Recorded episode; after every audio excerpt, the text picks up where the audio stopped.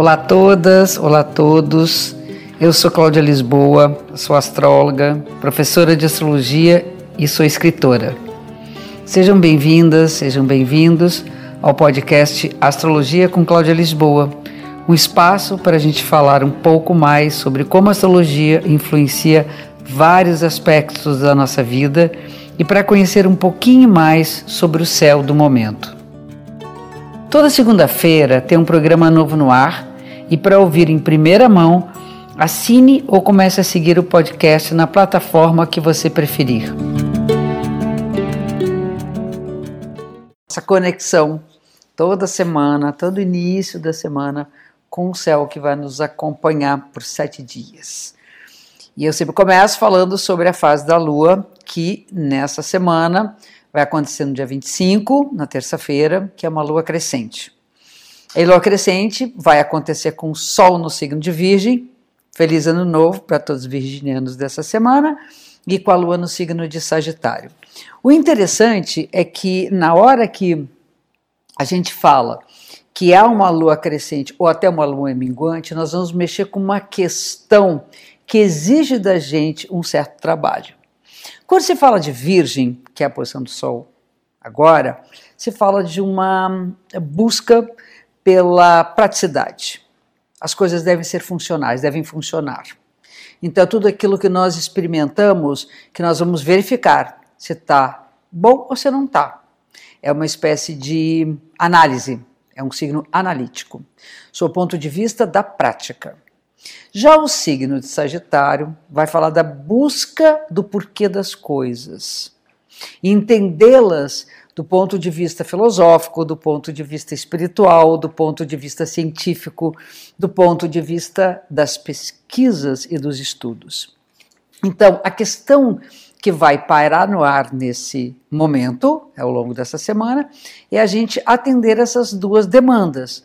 Uma, fazer com que as coisas funcionem e que a gente possa compreendê-las, estudá-las e tentar aplicá-las na prática. Estudá-las e também tudo aquilo que a gente crê ser a verdade, tudo, aquilo que a gente acredita muito, nossos propósitos, vamos ver se a gente está aplicando isso na prática.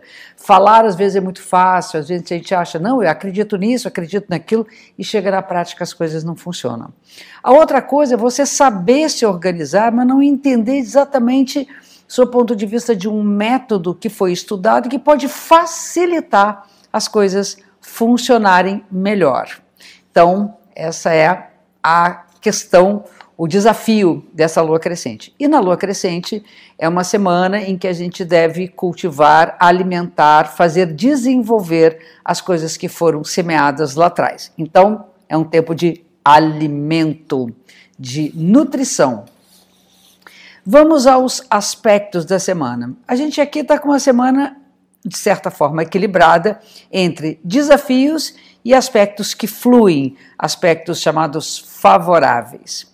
A semana começa exatamente na segunda-feira, a semana começa testando a nossa paciência. É aquela coisa assim, botar o pé no freio um pouquinho, saber ter calma para agir, não precipitar nossas ações e trabalhar bastante a agressividade.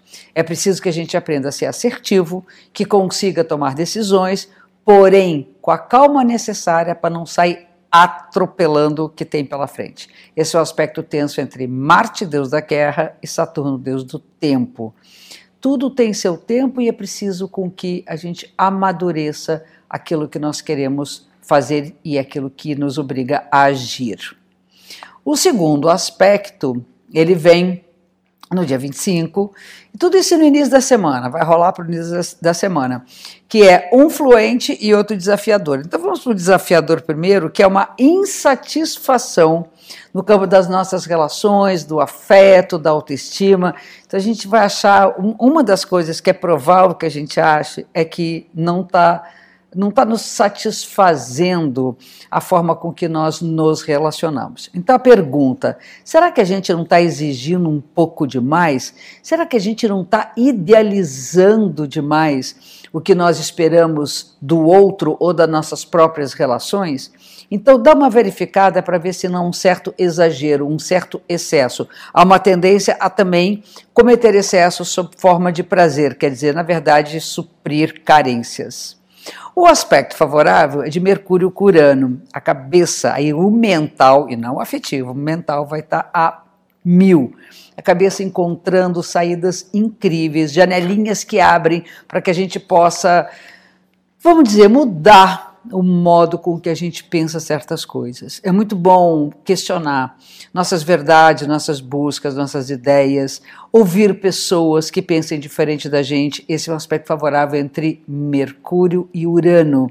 Urano é um revolucionário, renova a vida, traz uh, novidade para o nosso dia a dia. E Mercúrio é o campo das ideias, da comunicação, da linguagem. Eu acho que nas insatisfações marcadas por um aspecto tenso entre Vênus e Júpiter, então nessas insatisfações afetivas, nada como um bom papo para poder melhorar. Depois vem para o meio da semana dois aspectos favoráveis, aí sim, é, mexendo com o lado do do afeto de uma maneira a encontrar um pouquinho de paz. Eu diria que esse momento no meio da semana a gente vai entender que amor é uma coisa universal, que a gente ama uh, também incondicionalmente. O que eu vou chamar melhor ainda de empatia. É preciso que a gente sinta que os nossas, as nossas emoções, nossos desejos não são só nossos, que a gente pode ter simpatia, que a gente pode entrar em contato também na compreensão daquilo que o outro sente. Então, é o que eu vou chamar de um amor universal. É extremamente favorável para a gente é, fazer contato com a arte, com as coisas que nos tocam a emoção mais profunda, aprofundar nossos relacionamentos. Depois de uma fase de insatisfação, quem sabe a gente encontra alguma coisa lá no fundo que nos preenche e nos faz sentir muito mais plenos de amor. Outro aspecto é uma facilidade de acertar exatamente a, a, o caminho, a direção para onde nossa alma acredita que vai se desenvolver. Um aspecto de decisões importantes, aquelas que lá no início da semana estavam difíceis, agora nós conseguimos direcionar melhor nossas decisões, a nossa agressividade, de maneira a poder fazer um contato muito mais saudável com essa força que é uma força de ação, uma força calorosa. E aí, mais para o final de semana, nós temos novamente um aspecto favorável de Mercúrio, agora com Júpiter a comunicação realmente sendo uma saída muito boa, elevando o nosso pensamento, buscando acreditar em coisas que nos fazem crescer. O autoconhecimento também é muito importante para que a gente possa sentir quem nós somos e aí sim poder distribuir isso de uma maneira generosa pelas pessoas. Há um senão aí, a idealização, tanto amorosa quanto da linguagem. O que, que pode acontecer? Eu imaginar que eu estou falando aquilo que eu acredito e pode ser que os outros não compreendam direito. Por isso, o foco nas opiniões é fundamental para que a gente fale quando tem certeza. Se a coisa está duvidosa, que pode atingir inclusive os afetos, as pessoas não se sentirem acolhidas por aquilo que estamos dizendo, se você precisar falar, diz a senhora não tem certeza, mas pode ser que o que eu acho é isto. Ao ouvir alguma coisa, você não pode ter como certa também. Pode ser que você não consiga chegar exatamente com o que o outro está dizendo e o outro pode não estar conseguindo dizer exatamente como nós também não conseguimos. Então pode embolar um pouquinho a coisa da comunicação e também a nossa relação com uma idealização do amor. Então, a semana que foi marcada por um momento importante na nossa compreensão da afetividade, nós temos que também entender que para chegar a alguma coisa melhor é preciso trabalhar no amor. E aqui a gente fecha mais um episódio da semana. Obrigada pela audiência.